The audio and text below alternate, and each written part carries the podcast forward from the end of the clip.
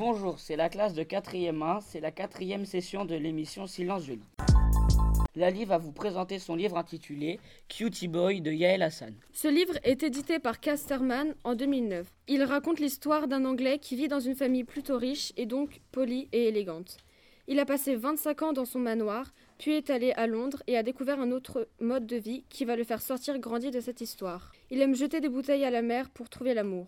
Va-t-il enfin rencontrer son âme sœur de toujours? L'histoire est un peu ennuyante et très compliquée à suivre au début. Il y a des mots difficiles à comprendre et le langage est très soutenu, donc certaines expressions et vocabulaires compliqués. Les personnages sont peut-être un peu trop dans le cliché des riches britanniques, ce qui ne me plaît pas du tout, mais c'est original tout de même. Nous ne pouvons donc pas du tout nous identifier à leur mode de vie et leur caractère. Je n'ai pas aimé ce livre car la grande partie de l'histoire se répète et est ennuyante. Même la fin m'a beaucoup déçu car je trouve que ça ne ressemble pas du tout à l'histoire originale c'est compliqué à suivre. Je ne vous conseille pas de l'acheter, car quand vous n'êtes ou n'aimez pas l'univers anglais, cela vous ennuiera beaucoup. Et si, comme moi, vous n'avez pas beaucoup de vocabulaire, vous serez très vite perdu. Je vais vous lire un passage se situant au début du livre. C'est à ce moment où je, où je me suis dit que j'allais avoir du mal à comprendre l'histoire. On parle du personnage principal et il y a beaucoup de vocabulaire compliqué. J'ai eu beaucoup de mal à vraiment comprendre qui était Alexander. C'est le tout début et pourtant cela ne m'a pas donné envie de continuer. À 25 ans passés de quelques poussières, le jeune homme conservait un physique d'adolescent gracile. Il avait dans le regard la candeur de l'innocent, la pureté de l'agneau, la générosité du démuni, l'humanité du secours populaire, la rêverie du poète et cette lueur vive d'intelligence propre au simple d'esprit. Cela dit, il ne correspondait en rien à la définition de l'attardé.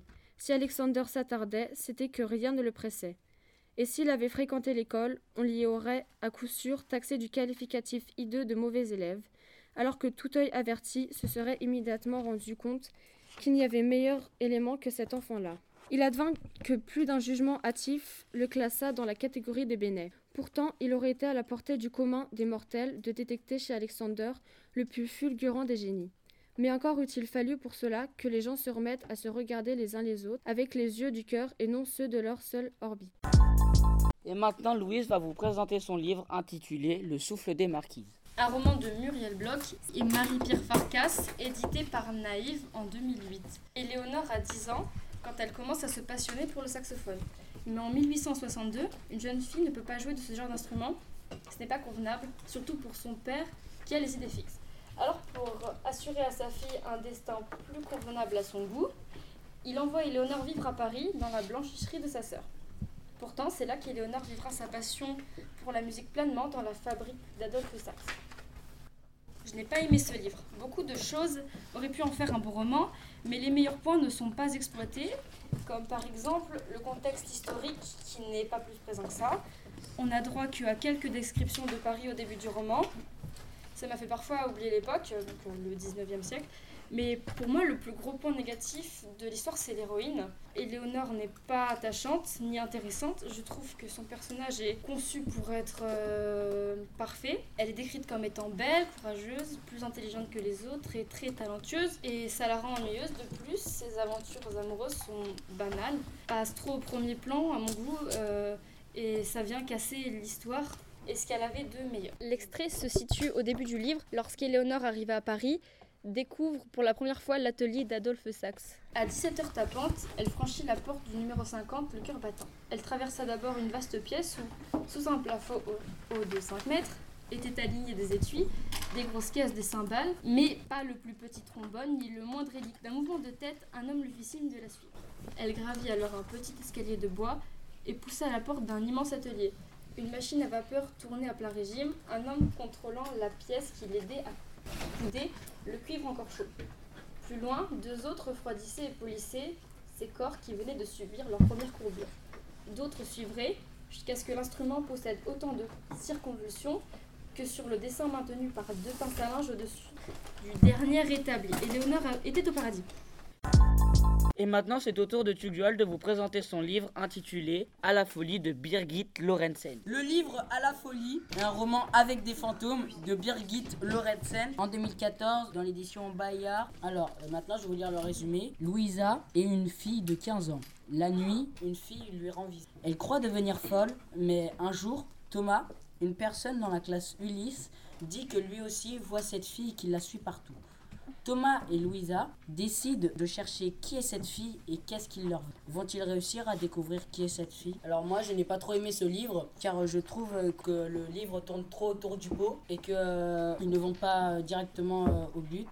Et euh, du coup, je trouve que ce livre est trop long et aussi ce livre est trop vulgaire. Par exemple, quand Louisa fait sa première rencontre avec Thomas, elle commence à lancer l'extrait que j'ai choisi. Je trouve à, la fin, à la fin du livre, donc ce sont les dernières pages. Je ne sais pas ce qui me prend, mais je me hisse sur la pointe des pieds et je passe la pointe de la langue sur ses dents. Elles sont toutes lisses, c'est agréable. Il me regarde et me demande À mort, Vinci, Omnia. Je lui ai fait signe que oui, et nous nous mettons à courir. Et c'est au tour de Charline et Laura de vous présenter leur livre intitulé Le tueur à la cravate de Mario de Muraille. De l'édition Medium, il a été publié en 2010. Dans une classe de lycée, une jeune fille, Eve-Marie, est assassinée par le tueur à la cravate. Le suspect qui a été emprisonné est Monsieur Bellhomme. Mais 16 ans plus tard, sa jumelle, Marie-Ève, est tuée à son tour. Le père des deux jeunes filles pense que Martin Kessel, le mari de, Marie-Ève, est le tueur à la cravate. Nous allons maintenant vous lire l'extrait. Situé euh, au début, où euh, les parents de Ève-Marie et Marie-Ève voient une photo sur un site. Suzanne Parmentier ne partageait pas les idées de Monsieur le Chemin.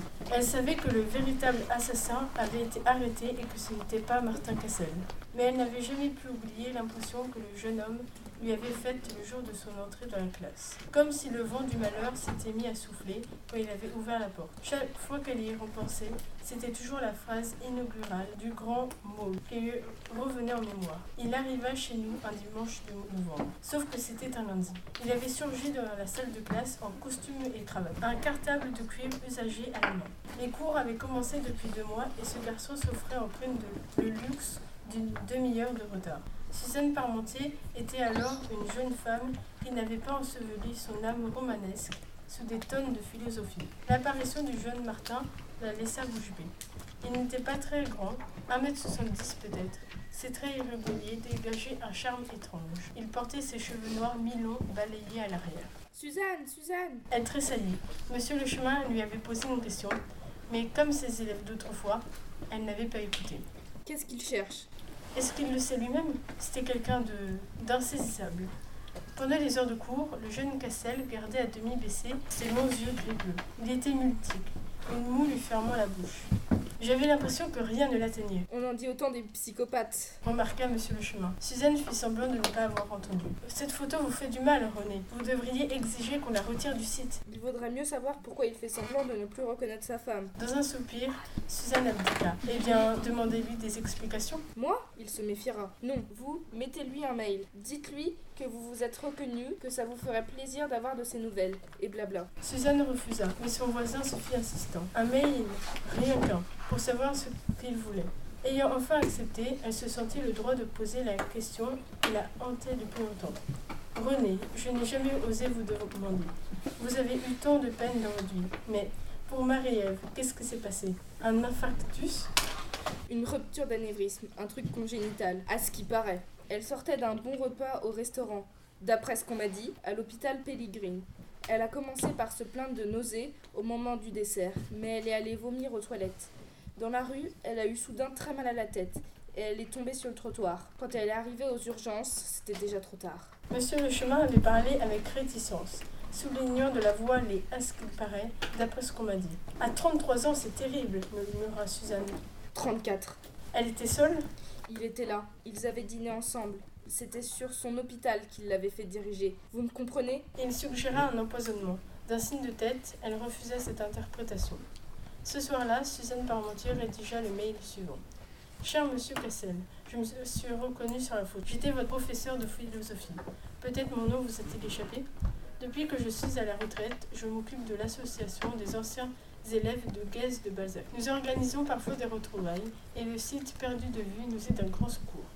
De votre classe de TC3, Suzanne hésitait sur la formule à utiliser. Il fut endeuillé Non, c'était plus fort que ça. De votre classe de TC3, traumatisée par la mort tragique d'Ève Marie Le Chemin, Je n'ai plus jamais eu de vos nouvelles. Seule Alice Mézieux, au premier rang sur la photo, vit encore enceinte. C'est sans doute par inadvertance que vous avez inversé les prénoms des jumelles Le Chemin dans l'attente de vos nouvelles.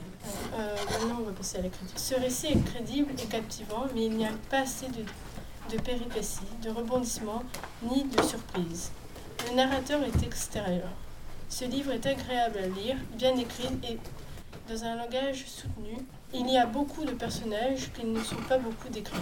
Ils sont intrigants et surprenants. Donc euh, maintenant, euh, on va passer à mon avis. Euh, J'ai trouvé le livre intéressant, mais il n'y avait pas beaucoup d'action et de surprises. Les personnages sont bien, mais certains sont étranges avec leurs attitudes, comme Martin Cassé. Mon avis, j'ai trouvé ce livre bien, mais malheureusement, grâce à des preuves évidentes, je connaissais le coupable aux environs de la 20e page. Ça a un peu gâché le plaisir. Quelques points étaient un peu confus, mais l'histoire était très bien écrite. Et pour finir, c'est au tour de Pierre-Antoine de vous présenter son livre intitulé Le monde d'en haut de Xavier Laurent Petit. Le monde d'en haut est un roman de science-fiction de Xavier Laurent Petit dans la collection Roman. Il a également été illustré par Marcelino Truong et édité en 2010, cinq mois après le nouvel an de 2009. Résumé. Nous sommes en 2096. Les terriens, suite à des pollutions importantes à la surface de la Terre, habitent depuis 2028 dans des villes souterraines, dont Suburba. Ils ont réorganisé leur vie, mais cette organisation n'est pas du goût de tous les habitants, notamment des militants de l'ARS, Association des intérêts pour la remontée en surface, qui se ressentent comme prisonniers et veulent prouver que la vie à la surface est possible. Nous suivons donc l'histoire de Lucas, 18 ans, militant à l'ARS, sa sœur, Elodie, 10 ans, leurs parents et Alcel, l'ami de Lucas. Pour pouvoir accéder au monde d'en haut, l'ARS décide d'organiser un attentat. Elodie découvre que son frère cache des armes et fait tout ce qu'elle peut pour le protéger au péril de sa vie. Euh, J'ai bien aimé ce livre car il y a beaucoup d'action, ce qui fait que l'on ne s'ennuie jamais. L'histoire se déroule en 2096, elle est donc imaginaire et futuriste. Le roman se présente sous forme de chapitres, il y en a 19. L'histoire est racontée par un narrateur externe au récit. Les personnages sont assez mystérieux, ce qui fait qu'on s'y attache pour en connaître plus sur eux. Ils sont néanmoins bien décrits, ce qui peut nous permettre de s'identifier à eux. Les personnages principaux sont toujours dans l'action et sont très courageux, ce qui provoque un stress chez le lecteur. Le vocabulaire utilisé est simple et compréhensible. Pour finir, je conseillerais ce livre aux personnes qui aiment l'action et la science-fiction.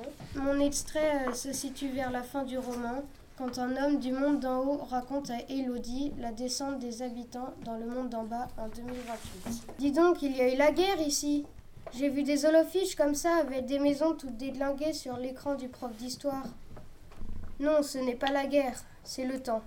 Voilà près de 70 ans que plus personne n'entretient les maisons ni les jardins. Depuis 2028 exactement, à l'époque de ce qu'on a appelé la colonisation du monde souterrain, les survivants des grandes pollutions sont partis se terrer dans leurs trous en abandonnant tout. Ils ne sont qu'une poignée à avoir refusé. Tu as refusé, toi? Oh, moi, je n'étais qu'un gosse. J'avais à peine 7 ans à l'époque. Ce sont mes parents qui ont refusé. Mais je me souviens bien des derniers jours de la colonisation. Au début, tout s'est bien passé. Les familles avaient des numéros d'ordre et elles descendaient calmement vers le monde d'en bas. Tout le monde savait que la colonisation prendrait de longs mois, et chacun prenait son mal en patience. Mais en 2028, en avril, je crois, le réacteur géant Dousk Kamenogorsk au Kazakhstan s'est fissuré et des tonnes de produits radioactifs se sont répandus dans l'atmosphère, en déclenchant un gigantesque mouvement de panique. Tous ceux qui n'étaient pas encore descendus se sont précipités vers les ports d'Alcey au monde d'en bas, dans une cohue indescriptible. Les gens étaient comme fous. Ils s'injuriaient, se battaient pour passer les premiers, piétinaient les plus faibles pour gagner quelques mètres. L'armée est intervenue brutalement et leur répression a été sanglante. Lorsqu'au bout de plusieurs jours d'émeutes, l'ordre est enfin revenu. Les colons s'étaient résignés à leur sort. Leurs fils s'étendaient sur des kilomètres. Ils avançaient au pas, en emportant avec eux le strict minimum. Quelques vêtements, quelques objets de valeur, un peu d'argent. Ils étaient étrangement silencieux. Beaucoup regardaient le ciel en se disant qu'ils le voyaient sans doute pour la dernière fois, et qu'après eux ce serait fini pour des siècles et des siècles. Avec mon père, on se tenait en retrait à les regarder s'enfoncer lentement sous terre. Dans la foule, des gens nous criaient Ne restez pas là, vous allez en crever, venez Je préfère mourir avec le soleil dans les yeux que de m'enterrer vivant, répondait mon père. Et voilà que se termine cette quatrième séance de l'émission Silence Julie. Merci à tous de nous avoir écoutés. À bientôt.